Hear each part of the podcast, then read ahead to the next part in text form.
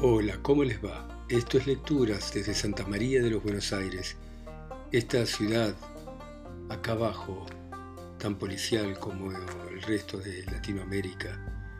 Y vamos a continuar leyendo esta novela, la primera novela policial argentina, El Enigma de la calle Arcos, de Sauli Lostal, sobre esta mujer que aparece en un cuarto cerrado por dentro, muerta, con un tajo en la garganta, un revólver que no ha sido disparado, y, el misterio de si ha sido o no un asesinato. Y continúa de esta manera. Datos acerca de Aníbal Prieto. Este chofer de plaza, Aníbal Prieto, argentino de 28 años de edad, que en efecto registra malos antecedentes y que es en realidad el novio, pero no el amante de Lolita Armíñez, ha demostrado con mucha facilidad y de una manera indiscutible su absoluta inocencia. El 2 de agosto a las 8 de la noche tuvo un serio altercado con un señor que había ocupado su automóvil desde la Plaza 11 hasta la Valle Maipú. El pasajero provocó, por cuestiones de taxímetro, un incidente mayúsculo que obligó a la gente de facción a remitir los dos contrincantes a la seccional. El motorista pudo abandonar el local de la comisaría tan solo a las 2 de la mañana. Esta desagradable incidencia, tuvo la prerrogativa de ponerlo en condiciones de probar muy eficazmente qué hacía y dónde estaba en los momentos en que se desarrollaba el drama de la calle Arcos. Además, se ha comprobado que la conducta de este joven ha cambiado radicalmente y se ha trocado en ejemplar desde el día en que se comprometiera para casarse con Lolita Armíñez. Informe sobre las alhajas de la víctima. Está probado hasta la evidencia que en realidad la señora de Galván poseía varias y valiosísimas joyas y que las guardaba en un precioso cofrecillo de marfil con incrustaciones de oro.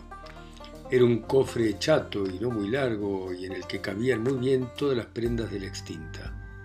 Un collar de perlas del más puro oriente, un costosísimo pendantif de brillantes, tres anillos y un par de aros de platino y brillantes un broche muy valioso y una pulsera, ambas joyas tempestadas de brillantes sobre montaje de platino.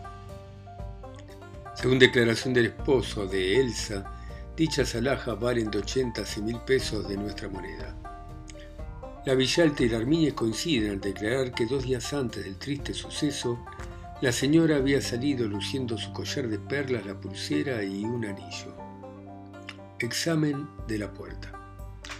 Por orden del señor juez, se hizo practicar un minucioso examen a la puerta del dormitorio de la víctima, así como al consabido cerrojo.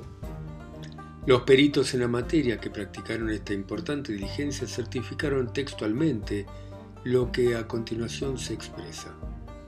Trátase de una puerta sólida, perfecta, de roble, construida y colocada con normalidad sin posibilidades de tramoyas o engaños. Una puerta que al cerrarse Ajusta con tal precisión que no deja espacio alguno que permita correr el cerrojo desde afuera, haciendo uso de alambres o hilos aunque estos fueran más finos que un cabello. El cerrojo es un modelo corriente, no está imantado ni responde a ninguna aplicación eléctrica. Es un cerrojo normal y vulgar. Exámenes anatómicos. La autopsia practicada al cadáver de la triste heroína de este dramático hecho arrojó un resultado conocido. El fallecimiento se produjo de 10 horas y un cuarto a 11 y un cuarto del 2 de agosto, y la muerte fue provocada por la gravísima herida extensa y profunda que le seccionó las dos arterias que conducen la sangre al cerebro, carótidas, la vena cefálica y la subcutánea, yugulares. Después de la mencionada no hay ninguna otra herida. El cuerpo no presenta equimosis o vestigio de lucha, no hay lesiones orgánicas y las vísceras no revelan que haya habido envenenamiento o narcotización. El examen anatómico del cadáver del perro demuestra de una manera taxativa que el animal murió de 10 y cuarto a 11 y cuarto la misma noche del 2 de agosto. La autopsia revela las lesiones características del envenenamiento. Se observa la congestión de las vísceras y especialmente de los pulmones. Hay una fuerte inflamación gastrointestinal. Los miembros conservan su rigidez los ojos continúan desorbitados, síntomas todos estos inequívocos de envenenamiento a base de estricnina. Otros datos interesantes. Además de los peritajes caligráficos y de ingeniería civil que el lector ya conoce, en los días 3, 4 y 5 de agosto fueron hechos numerosos exámenes dactiloscópicos con el siguiente resultado. En el cuarto de la extinta, en el boudoir, en el baño, en los muebles y enseres de la casa, en ninguna parte como tampoco en la misma arma utilizada, se han encontrado impresiones digitales que arrojen la menor luz en el asunto. La navaja empleada para la consumación del triste hecho presenta impresiones digitales que corresponden exactamente a las de la víctima. Con referencia a la carta póstuma de la desdichada protagonista se ha podido comprobar dos datos importantes. Primero, que el papel de la carta y el sobre usado por la víctima son absolutamente distintos de los que se usan en la casa de la calle Arcos. Este detalle prueba de una manera fehaciente que la extinta no escribió en el hogar conyugal su trágica despedida. Segundo, no así la postdata, que no ha sido escrita con la misma lapicera ni con la misma tinta que el texto de la carta y las leyendas del sobre. Hay absoluta seguridad de que dicha postdata fue agregada por su autora más tarde, estando ya en su hogar, pues la tinta corresponde a la que Elsa tenía en uso en su secreter y la lapicera empleada, la que se encontró sobre el mencionado mueblecito en el boudoir de la finada. 4. Yvette Repeport. La carta que Elsa poco antes de morir había dirigido a su esposo clamaba la existencia de un punto muy oscuro y acaso muy doloroso en la vida íntima de los cónyuges. La declaración de la servidumbre y del mismo Galván dejaban vislumbrar que en los últimos tres años se habían producido cambios en las costumbres del matrimonio y en su modo de vivir. Un cambio notable, quizás separación de cuerpos, en todo caso un indiscutible alejamiento espiritual. El doctor Céspedes admitía que el silencio de Juan Carlos Galván a ese respecto y su obstinación, el no querer explicar el empleo que había dado a su tiempo desde que saliera del club de la calle Pueyrredón hasta que reingresara a su hogar, debía de tener un punto de contacto con las anomalías que se hacían cada vez más patentes en la vida privada de este hombre impenetrable. Pero después de los exámenes anatómicos, el magistrado se había convencido de que, aun en el supuesto caso de que se tratara de un crimen, cosa que estaba lejos de poderse probar, de ninguna manera podía ser Galván el autor material del asesinato. Este detalle saltaba a la vista con claridad meridiana. Quedábale la vehemente sospecha de que pudiera ser el cómplice, o mejor dicho, el instigador del tenebroso hecho, pero ¿era posible admitir que un hombre pudiera tener la sangre fría de jugar con toda calma y gran tacto una estupenda y complicada partida de ajedrez, sabiendo que un sicario por él enviado estaba en esos mismos instantes asesinando a su esposa? El informe elevado al juez por tres maestros argentinos en el difícil rompecabezas internacional, peritos que el mismo juez había nombrado para que se pronunciaran al respecto, decía textualmente, un hombre que, al jugar la maravillosa partida de ajedrez que se ha sometido a nuestro análisis, fuera capaz de ser sincrónicamente cómplice de un crimen tan horrible como resultaría si en realidad de un delito se tratara, el de la casa de la calle Arcos, constituiría un rarísimo caso frenopático digno de ser sometido a la investigación científica de un psiquiatra. Sin embargo, la instructoría no podía conformarse con esa teórica declaración tal vez sensatísima o acaso antojadiza, y menos podía aceptar y amoldarse al obstinado silencio del detenido. Tampoco podía mantener preso incomunicado a un hombre de la importancia social y de los antecedentes de Galván. La justicia tenía el deber de averiguar hasta el más mínimo detalle, pero sin meterse en un brete. Por eso, la madrugada del 5 de agosto, el viudo fue puesto una vez más en presencia del juez del crimen. El magistrado creyó indispensable emplear una mentira que, surtiendo efecto, podía acaso resolver la situación delicada que los acontecimientos habían creado. Señor Galván, le dijo sin preámbulos el doctor Céspedes, Acabo de conocer el resultado de las autopsias. Ellas nos han suministrado a la justicia concretos muy comprometedores para usted, revelando en forma indiscutible que en el drama que aflige su hogar ha habido en realidad una mano criminal. El deceso de su esposa se ha producido de 12 de la noche a la 1 de la mañana y este detalle toma su situación delicada máxime si usted continúa silenciando sus movimientos. Protesto, interrumpió con vehemencia altivez de Denner, interpelado, presa de una soberbia inocultable. Doctor Céspedes, la atrevida sospecha de que yo pudiera ser cómplice, uxoricida o instigador de semejante delito es una aberración. Protesto porque es algo monstruoso, enorme, absurdo, descabellado y me exime de caballero, interrumpióle a su vez el magistrado con acento severo y solemne. Cuando un hombre está libre de cualquier culpa y de cargo, no tiene por qué proceder como usted lo ha hecho hasta ahora. Una persona sin tacha no debe en ningún momento tener inconvenientes en serle franco a un magistrado. Repito que no tengo ninguna obligación de enterar a la justicia y al mundo de asuntos que son exclusivamente de mi vida particular. Mis actos privados me pertenecen. Caballero, la justicia tiene derecho a saberlo todo, todo, tanto más tratándose de un caso que como este reviste enorme gravedad. Pues opino que la justicia a veces abusa de sus derechos. ¿Usted pretendería acaso aportar reformas a los procedimientos? Yo no pretendo nada. Entonces no discuta. Cumpla con su deber como hombre correcto, ilustre a la justicia, coadyuve con la labor del magistrado, facilite el buen curso de la investigación. ¿O es que usted prefiere asegurar con su silencio la impunidad del asesino de la que fue su esposa?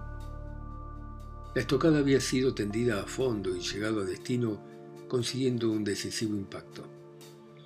El hombre que no quería hablar comenzó a titubear e intentó escudarse aún, pero en síntesis, ¿se trata realmente de un crimen o de un suicidio?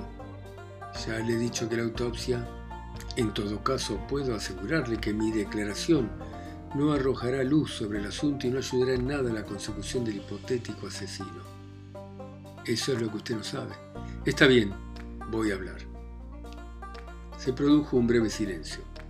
El magistrado esperaba, el otro se hallaba todavía en pugna con sus últimos escrúpulos. Finalmente declaró con visible contrariedad. La noche del hecho de 11 y 20 a 1 de la mañana estuve en la casa de una señora. ¿Quién es esa señora? Es mi amiga. Su amiga. ¿Usted tiene entonces una amante? Sí, la palabra es áspera porque se trata de una mujer noble a quien yo quiero entrañablemente desde hace tres años. El magistrado meditó durante un buen momento y luego preguntó, ¿y por qué si se trataba de ir a la casa de su amante salió usted del club en forma tan precipitada? Porque a las once y diez minutos se me avisó por teléfono que había empeorado. Entonces, ¿estaba enferma? Bastante, sí señor. ¿Qué tenía? Un principio de bronconeumonía. ¿Hacía muchos días que estaba enferma? Cinco. ¿Y cómo se llama esa señora? Yvette Repeport. ¿Francesa? Francesa. ¿Y hace tres años que usted tiene relaciones íntimas con ella? Así es. Dígame cómo la conoció. Frecuentando la casa de una familia amiga. Nómbreme esa familia la del doctor Horacio Burgos Montellano. Del doctor Burgos Montellano, pero ¿qué clase de relaciones podía tener esa francesa, esa señora extranjera, con los miembros de un hogar tan distinguido y encumbrado? Yvette Repeport, que es profesora de francés, frecuentaba la casa porque enseñaba ese idioma a los chicos de mi amigo, el doctor Burgos Montellano. Ah, Allí tuve oportunidad de conocerla, le confieso, sin embargo, que al punto quedé prendado de la belleza poco común de esa joven excepcional. Más tarde, al tratarla, me convencí de que era digna de ser elevada a una esfera más adecuada a sus relevantes cualidades morales. Pude constatar que se trataba de una mujer distinguida, cultísima, fina, admirable por su modestia y su bondad. Su sencillez, su alma hermosa y sus físicos hechizos completaron el embrujo que fue después absoluto. Sin embargo, usted tenía una esposa bellísima, ejemplar, espiritual. Es verdad, lo reconozco, no lo voy a negar. Y yo mismo no lo puedo explicar. No sé cómo se operó en mí semejante evolución. No hay duda de que nuestro corazón puede traicionarnos cuando menos lo sospechamos. Es cuestión de saberlo dominar. Le voy a confesar, obré mal, no pude o no supe controlar mis actos. No hallé fuerzas para ahogar una pasión que se adueñó súbitamente de todo mi ser, embargándome alma y corazón. ¿Acaso haya sido la obra de ese incongruente dictador que se llama Destino? Juan Carlos Galván cayó, meditaba. Continúe, le indicó el magistrado. Y Bet, reanudó el otro. Pocos meses después, sin obstante, mi condición de hombre casado concluyó por rendirse a mis requerimientos y me correspondió. Me correspondió sin dejar de comprender que mi condición social y mis deberes de legítimo consorte la colocarían a cada momento en un plano inferior, pues ya le dije, sus sentimientos son muy elevados. Disculpe si le interrumpo, pero cuando usted la conoció, ¿era doncella? La pregunta pareció molestar excesivamente al interpelado. Caramba, ¿también ese detalle tiene interés para la instructoría? Desde luego, declaró el magistrado. Pues no, señor, no era doncella. Bien, continúe. Beth fue la primera, poniendo al desnudo su alma nobilísima en obligarme, bajo juramento, al respeto absoluto hacia mi hogar. Creo superfluo, doctor, suministrarle otros pormenores relacionados con las dotes personales de mi amiga. Supongo que ella no han de interesar mayormente a la instructoría y que si le he dicho más de lo necesario ha sido porque no quiero que usted, como hombre, no como magistrado, juzgue mi falta con excesiva severidad. Lo indiscutible es que desde hace más o menos tres años Yvette Repeporte es mi amante y que esa relación ha sido para usted fatal. ¿Fatal? No sé qué se propone usted con decirme eso en todo caso, y hablando con absoluta lealtad, le puedo asegurar que la culpa no fue del todo mía. Mi conducta tiene muchos atenuantes, porque le he de advertir que mi esposa descubrió mi desliz desde un principio. Nunca supe cómo, pero lo cierto es que ella conoció mi desvío cuando aún había tiempo de sobra para remediarlo. Ella no supo disculparme, no quiso perdonarme, muy al contrario. Con su desprecio y su enorme altanería me arrojó definitivamente en los brazos de una joven que con dulzura, bondad, sumisión, desinterés, abnegación y sincero cariño terminó por conquistarme en forma concluyente cautivando todo mi afecto, consiguiendo todo mi amor. Tuve que sufrir el orgullo irreductible de mi esposa, su desapego, manifestaciones que me confirmaron una vaga sospecha anterior. ¿Qué sospecha? Explíquese. Puedo jurarle, doctor, que yo nunca supe a ciencia cierta si jamás fui verdaderamente amado por mi esposa. Lo cierto es que resulté enseguida un extraño en mi propio hogar y que desde el día que descubrió mi relación inicial con Ivette, mi esposa me declaró casi con íntima satisfacción y asombrosa tranquilidad, que seguiríamos siendo marido y mujer, porque no quería el escándalo ni estaba dispuesta a, proporcionarle disgustos a su familia, especialmente a su señor padre, el coronel Avilés. Su firmeza en esa decisión fue inquebrantable, y desde ese momento nuestra vida cambió por completo. Sobrevino de inmediato, por imposición de ella, nuestra separación corporal. Yo intenté vanamente la reconciliación, Elsa se mostró en todo instante inaccesible. Fue en aquel entonces que probablemente para evitar cualquier intento de mi parte mandó colocar en la puerta de su alcoba el cerrojo que usted conoce, rindiendo así imposibles mis eventuales visitas nocturnas. Mi vida tomó desde entonces otros rumbos, y Beth con su gran amor se adueñaba cada vez más de todo mi ser y asimismo no me permití faltar una sola noche de mi casa y repetí siempre a mi esposa y mi hogar. Está bien, interrumpió el juez. Estos pormenores tienen efectivamente una importancia muy relativa para el sumario. Eso sí, explican perfectamente el contenido de la carta que su esposa le dirigió poco antes de morir. He de manifestarle, señor juez, que así como me resulta inexplicable la comisión de un crimen, porque no alcanzo a comprender cómo se evaporó el asesino, tampoco admito el suicidio después de tres años de absoluta conformidad de parte de mi señora con nuestra forma de vivir. Esto es lo único que me inclina a creer que pueda tratarse de un crimen cuyo objeto en ese caso sería el robo, porque la desaparición de las joyas. Si usted de noche lo interrumpió bruscamente el doctor Céspedes, no acostumbraba a tener entrevistas con su esposa. ¿Por qué fue a golpearle la puerta del dormitorio la noche del 2 de agosto? El motivo se lo voy a explicar perfectamente. Al entrar observé que el Prince no se hallaba en su sitio habitual. Opiné que estaría en el jardín, pero con todo me llamó la atención que no viniera enseguida a mi encuentro como las demás noches.